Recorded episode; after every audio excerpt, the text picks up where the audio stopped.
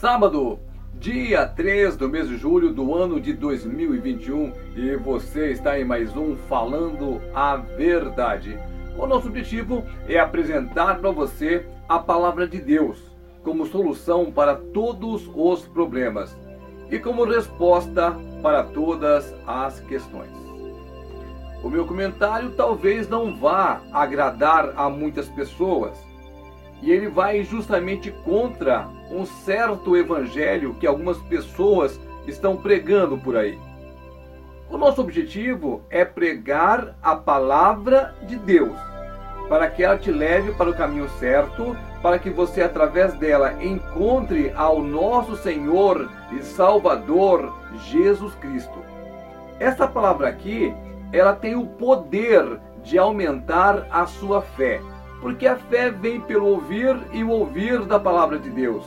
E quando você lê, estuda, medita na palavra, você está em comunicação direta com o Espírito Santo. Por isso é muito importante você ler, estudar e meditar na palavra de Deus, porque assim você não será enganado pelos falsos profetas e pelas pessoas que estão pregando o evangelho diferente. O assunto de hoje é dinheiro. Geralmente, as pessoas que aspiram a ganhar sozinhas na Mega Sena, o que é que elas pensam? Olha, se eu ganhar na Mega Sena, eu vou comprar um carro, eu vou comprar uma casa nova, eu vou investir na bolsa de valores, eu vou montar uma empresa para mim, é assim que nós pensamos. 99,99% ,99 das pessoas aspiram o dinheiro para adquirirem bens. Eu, particularmente, não conheço nenhuma pessoa que diz assim: vou ganhar na Mega Sena para distribuir para os pobres o dinheiro. Eu nunca ouvi isso. Eu já tenho 52 anos de vida e nunca ouvi isso.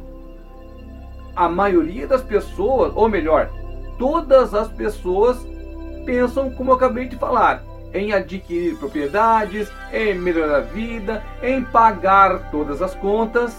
É isso. É isso que o dinheiro faz. O dinheiro, ele prende você a essas coisas do mundo, às coisas desse sistema. De tal forma que se você não for forte, você acaba caindo nas mãos de Mamon, que é um demônio que age nas finanças. Aí você vai começar a viver para o dinheiro, pelo dinheiro, pela posse, pelo poder, e é justamente isso que a Bíblia alerta. O dinheiro é uma bênção de Deus? É, desde que ele não seja o seu Senhor, desde que você permaneça em Cristo e usando o dinheiro que o Senhor te deu para que você abençoe as pessoas que não têm. É assim que funciona na Bíblia.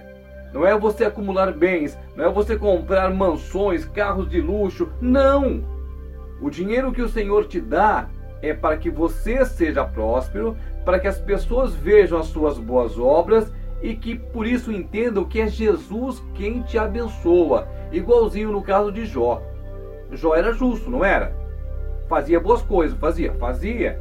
Hoje as pessoas que possuem o dinheiro fazem o que com ele? Querem mais dinheiro. Mas afinal de contas, hein? O que é que a Bíblia fala a respeito disso? Há aquele caso clássico de Jesus Cristo com o jovem rico.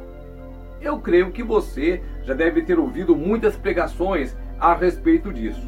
Então, por se tratar de um versículo, de uma passagem muito conhecida, eu vou separar apenas alguns versículos aqui, não vou ler para você a história toda. Vamos resumir? Era um jovem muito rico, mas muito rico mesmo. Ele chegou a Jesus e falou: Jesus, o que, que eu faço para ter a vida eterna? Aí o Senhor falou para ele: Olha, você obedeça à lei. Ele falou: Não, mas tudo isso eu já tenho feito. Aí o Senhor falou o que mexeu no coração dele. Escuta aqui. Marcos capítulo 10, versículos 20 a 22. Então o homem respondeu a Jesus: Mestre, tudo isso tenho observado desde a minha juventude. E Jesus, olhando para ele com amor, disse: Só uma coisa te falta.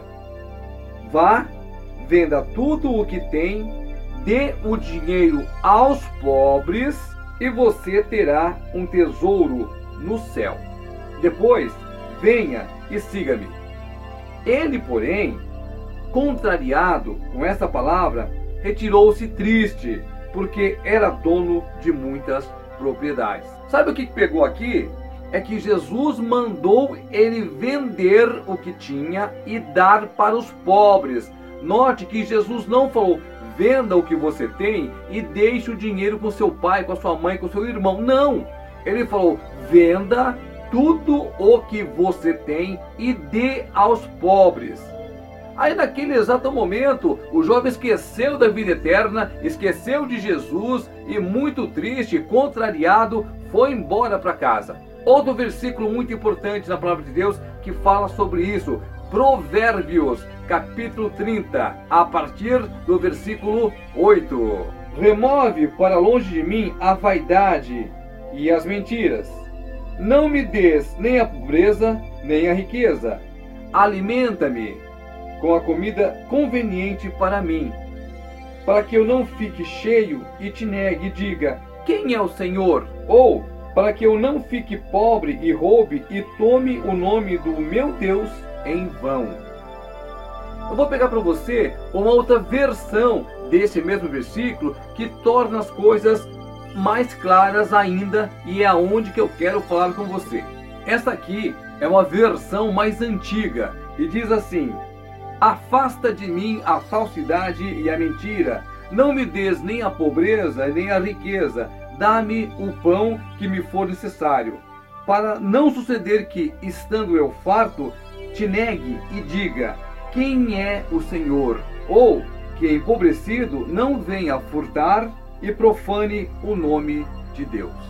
Jesus Cristo disse nesse episódio do jovem rico que é mais fácil passar um camelo pelo buraco de uma agulha do que entrar um rico no reino de Deus. Note que ele não fala das riquezas do cristão, mas das riquezas do soberbo. Se você é cristão, ama a Cristo e usa o seu dinheiro para a obra do Senhor, que problema tem? Problema algum. Ao contrário, nós, os filhos de Deus, temos que ter sim o melhor dessa terra, desde que essas coisas não nos consumam. Que você comece a viver em prol do dinheiro, em prol de ganhar mais, e aí você já não vai mais no culto, aí você fica pensando na hora da oferta, ai, e agora, o que eu vou fazer? É soberba. Mas se você é generoso, se você ama a Cristo, você vai usar o dinheiro da melhor maneira possível. Não é pecado ser rico. O pecado é você ser seduzido pelo poder da riqueza. É igual está escrito no provérbio. Ele pede que o Senhor não deixe ele passar fome para que não venha a pecar, a roubar, a profanar o nome do Senhor, e também pede para que o Senhor não dê além do que ele necessita, para que ele não venha a esquecer do Senhor e começar a zombar e ficar na vaidade. Quem é Deus? Quem é Deus? Por isso que a palavra de Deus ela é perfeita. Ela te orienta exatamente da maneira correta. É o nosso manual de vida. A Bíblia é aquilo que vai te mostrar o que o Senhor Deus quer de você. Ainda voltando no assunto do dinheiro, o que você tem que fazer é justamente entender o que está escrito no Salmo 23. Nós somos dependentes de Deus. O Senhor é o meu pastor e de nada terei falta. Ou seja, as pessoas geralmente interpretam de maneira errada. O que o salmista diz é que ele não terá falta do que lhe é necessário. Ali não fala de grandeza, de riqueza, de poder, de fortuna. Não! Quando Deus é o seu pastor, quando você está sendo ovelha do Senhor nosso Deus, você não vai passar por nenhuma necessidade básica. É isso, é a proteção que o pastor dá para as suas ovelhas. É claro, se você for dirigente, há as promessas para os que semeiam na obra de Deus, as promessas para os que são dizimistas. Então essas coisas garantem para que as pessoas que são dizimistas, as pessoas que ofertam na casa do Senhor, desde que ofertem de coração, essa oferta sobe.